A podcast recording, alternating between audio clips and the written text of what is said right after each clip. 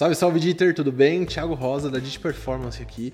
Hoje a gente vai falar de eventos no Google Analytics 4. Se você não sabe o que é o GA4, tem um vídeo que a Esté e o Diegão gravaram, que tá ou aqui em algum lugar no, no vídeo ou na descrição. Isso dito, o que são os eventos? Gente, evento é a espinha dorsal do GA4 beleza? Tudo é evento no GA4. No Universal Analytics, a gente tinha ali o, os page tracking, né?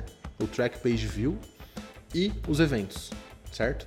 No GA4 não tem mais o Track Page View, é só evento. Antes o que a gente tinha de evento no Universal Analytics, a gente estava falando de quatro parâmetros, né? A gente tinha a categoria, a gente tinha a ação, a gente tinha o rótulo e a gente tinha o valor do evento. Então tinha que ficar quebrando a cabeça para encaixar a informação que a gente queria colocar no Google Analytics em, uma desses, em um desses quatro parâmetros. No GA4, a coisa mudou completamente de figura. A estrutura basicamente a gente tem o evento, o nome do evento e a gente tem N parâmetros que a gente pode usar. Até a gravação desse vídeo aqui em 2022, a gente está falando de 25, de um limite de 25 parâmetros por evento. No Universal Analytics, a gente tinha que fazer tudo 100% customizado. Então a gente tinha que pensar direitinho o que era categoria, o que era ação, o que era o rótulo, o que era o valor, passar isso para dev ou colocar via Google Tag Manager. No GA4, fazer isso não é muito recomendado. Por quê? O, o Google criou ali quatro categorias de uh, tipos de eventos, vamos falar assim. A gente tem os automáticos, a gente está falando ali de, de referrer, de URL, uh, de, de localização, enfim, é mais ou menos aquilo que a gente estava acostumado a ver no público-alvo no, no, Universal Analytics. Aqui tem o, tem o link para você ver uma lista com todos esses eventos que são coletados automaticamente. A gente tem as métricas otimizadas. Talvez você use, talvez não. A gente está falando aqui de, por exemplo, os termos buscados no seu site. Você consegue, inclusive, com uma certa flexibilidade, falar como que, o, como que a sua URL é montada para busca, e aí o Google vai entender isso e pegar a palavra-chave que você usou. A gente está falando de scroll, que antes era uma coisa que a gente precisava criar um evento e tal, agora não, já é automático. Ele tem só um detalhe, né, que você consegue, ele, ele vai ativar quando a pessoa scrollou 90% da página. Download de arquivo, uh, visualização de vídeo. Ali a gente tem visualizações de página também. Se você tem um site que é uma single page application, e quando no seu site rola uma troca de URL, mesmo que não recarrega a página, o Google consegue registrar isso como um evento de visualização de página. O que é legal disso tudo? Você consegue ativar ou desativar essas métricas otimizadas. A única que você não consegue é a visualização de página, tá? Então aqui a gente falou de automatizadas e das métricas otimizadas. A gente tem uma terceira categoria e uma quarta que elas são próximas, mas elas têm ali as suas particularidades. A gente está falando aqui dos eventos recomendados, e dos eventos customizados. Os eventos recomendados e os customizados, basicamente você vai inserir eles da mesma forma. São eventos que, que o, o GA4 por padrão não coleta. Você precisa configurar eles para coletar e essa configuração é feita via Google Tag Manager. Ou pelo menos a forma mais recomendada de fazer é via Google Tag Manager. Qual é a diferença do recomendado para o customizado? Sendo que a forma de você colocá-los é basicamente a mesma. Os recomendados, a gente conta com uma lista do Google, onde eles já dão ali o nome do evento e quais parâmetros você consegue usar para coletar essas informações. O Google vai entender que aquele evento é aquele evento.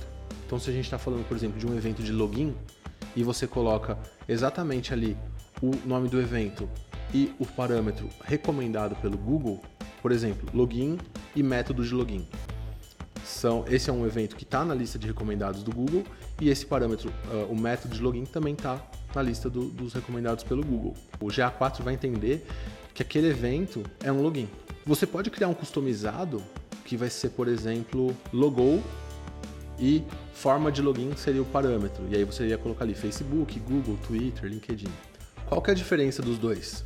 Se você usa um evento desse dessa lista de recomendados do Google, o GA4 já vai saber que aquilo lá, o que, que ele significa, o que, que ele faz. Login, comprou, reembolsou, enfim. Todos esses, todos esses eventos existem com parâmetros específicos ali no Google. Daqui dois anos e meio, por exemplo, o Google lança uma análise mega fodástica e usa um desses eventos recomendados pelo Google. Se você já tem esse evento na sua lista, você vai conseguir aproveitar dessa funcionalidade e fazer uma análise muito mais rica do comportamento das pessoas no seu site ou no aplicativo. Se você não tem, você vai precisar correr atrás e aí começar a usar a lista do recomendado do Google. Porém, você não vai ter o histórico. E aí vai ter que ficar fazendo deparo no Google Data Studio. Ninguém gosta disso, né?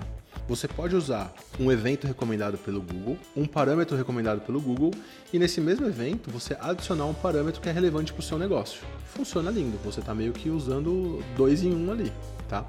O Google vai entender que aquilo é um login, vai entender, por exemplo, que o método do login foi via uh, Facebook, e você, na sua análise, você vai conseguir entender ali que esse login é um tipo de assinante, de assinante Pro, ou é um tipo de assinante básico, ou é um tipo de assinante com o plano Enterprise. A forma que a gente fazia o event tracking antes, que era criando ali cada um dos eventos, ela muda um pouquinho para a gente conseguir agora aproveitar a documentação do Google com as coisas que o GA4 já consegue entender.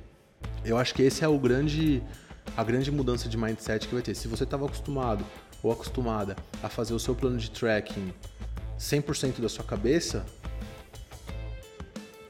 não é mais legal você fazer isso. Olha a listinha de recomendados. Mas, Thiago, visto que qualquer tipo de negócio usa o, o GA4, essa lista deve ser absurdamente grande. O que, que eu gostei? Teve um trampo de taxonomia, teve um trampo de UX para a galera pensar nessas, nesses, nesses eventos recomendados. Então eles segmentaram por tipo de negócio. Então, se você tem um e-commerce, se você tem, sei lá, alguma coisa relacionada a game, então tem vários, vários nichos de negócio que o Google tem uma lista de eventos específicas para aquele nicho, tá? Então, por exemplo, se a gente está falando de um e-commerce, é o online sales ou vendas online. Eles têm ali uh, o purchase, que é a compra, tem o refund, que é o reembolso, tem o tem o próprio login, enfim, tem uma lista extensa ali que vai basicamente cobrir cara, todas as, todas as interações no e-commerce tem naquela lista. Qualquer coisa que não tiver, aí sim você pode colocar como um evento customizado. Sacou? Pô, Thiago, como é, que eu, como é que eu crio esses eventos? Via Google Tag Manager, beleza, mas como é que faz? Coloca aí no comentário se você gostaria de ter um vídeo desse, se você gostaria de saber como fazer isso via Google Tag Manager. Inscreve aqui no canal, segue a gente lá no Instagram também, arroba no Instagram. Valeu, abração e até a próxima. Tchau, tchau.